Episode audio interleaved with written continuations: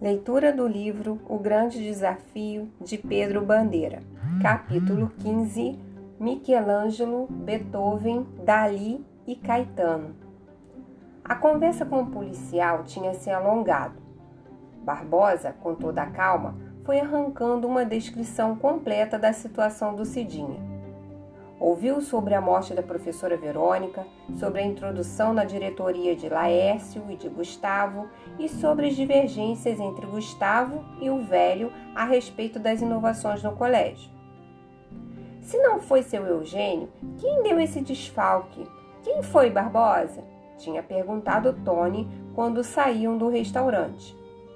A única forma de provar que seu Eugênio está encobrindo alguém é encontrar esse alguém.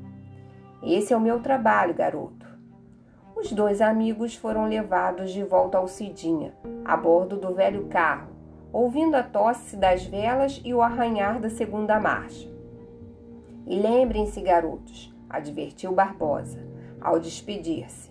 Tratem de cuidar da vida de vocês e deixem o problema conosco. Obrigado, Barbosa. O policial engatou a primeira marcha e foi-se, com o motor tossindo como um velho resfriado. Carla ficou vendo a viatura distanciar-se. De repente, notou alguma coisa na calçada. Olhe, Tony, a gravata do Barbosa caiu do bolso dele. Arrependeu-se de ter dito olhe e pegou a gravata no chão. Bom, se a gente se encontrar de novo, eu devolvo. Puxa, mas que gravata encebada! Dobrou-a e guardou-a no bolso de trás do jeans. A tia de Carla já estava informada de que a sobrinha passaria a tarde com uma colega e Dona Marta só chegaria do hospital municipal depois das nove da noite. Os dois amigos tinham tempo. Estavam cansados, mas Tony nem sonhava em seguir o conselho dos policiais. Precisamos esperar até às seis horas, Vamos à biblioteca, Carla. Os dois sentaram-se numa das mesas. Carla, a pedido de Tony, tinha escolhido alguns livros de arte. Por que esses livros, Tony?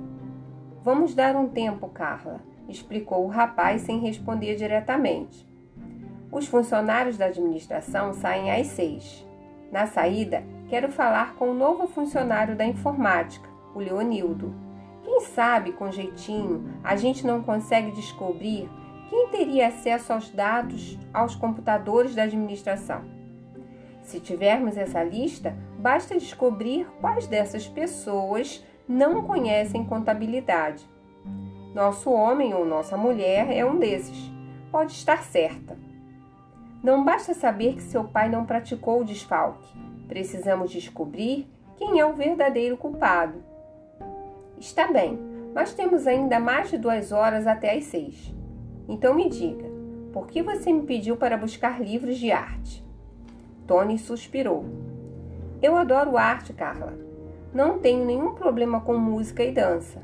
Acompanho até mesmo teatro, cinema, televisão. Acho que os dramaturgos escrevem peças para pessoas como eu, porque dá para entender tudinho, só ouvindo as falas. Eu só não consigo nada é com a pintura. Carla sorriu. Deveria ter se aproximado daquele garoto há mais tempo. Eu adoro música, Tony. Clássica ou popular. Estudo piano há seis anos. É mesmo? É claro que ele sabia, como sabia tudo que dissesse a respeito a ela, dissesse a respeito a ela, mas fingiu que aquilo era uma novidade. Ótimo, pois música é o meu forte.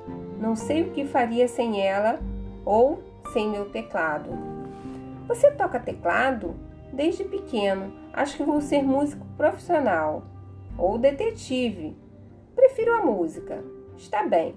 Quer dizer que você não tem ideia do que seja uma cor? Claro que tenho. Sei perfeitamente que uma manga é amarela, por exemplo. Como pode saber isso? Manga tem gosto de amarelo, ora essa. Só você mesmo, Tony. É que com os quadros a coisa fica mais difícil, não? Mas eu tenho um modo de fazer você sentir a pintura. Carla começou a folhear os livros de arte. Descrevia cada quadro, comparando o impacto que sentia neles com o efeito de algumas músicas. E Monet? Esta paisagem é como o movimento outono de As Quatro Estações de Vivaldi. Não dá para ouvir perfeitamente este quadro? A imagem dele faz a gente até sentir uma brisa fresquinha no rosto, igual quando se ouve outono, com as folhas secas caindo. Você conhece Vivaldi? Claro, este é outro gasmo. Não gosto muito, é arrogante, parece pompa e circunstâncias do Elgar. Aposto que vão tocar pompa e circunstância aqui no Cidinha, na hora da entrega dos nossos diplomas do nono ano. Aqui está o detalhe Criação de Adão, de Michelangelo. Agora, o pobre teve que esperar séculos até que Beethoven compusesse sua sexta sinfonia, a Pastoral. É exatamente essa pintura. É forte, hein? Aqui está Picasso. Isso é um rock puro. Ele torce a imagem de todos os lados, como rock. E Tony foi vendo os quadros.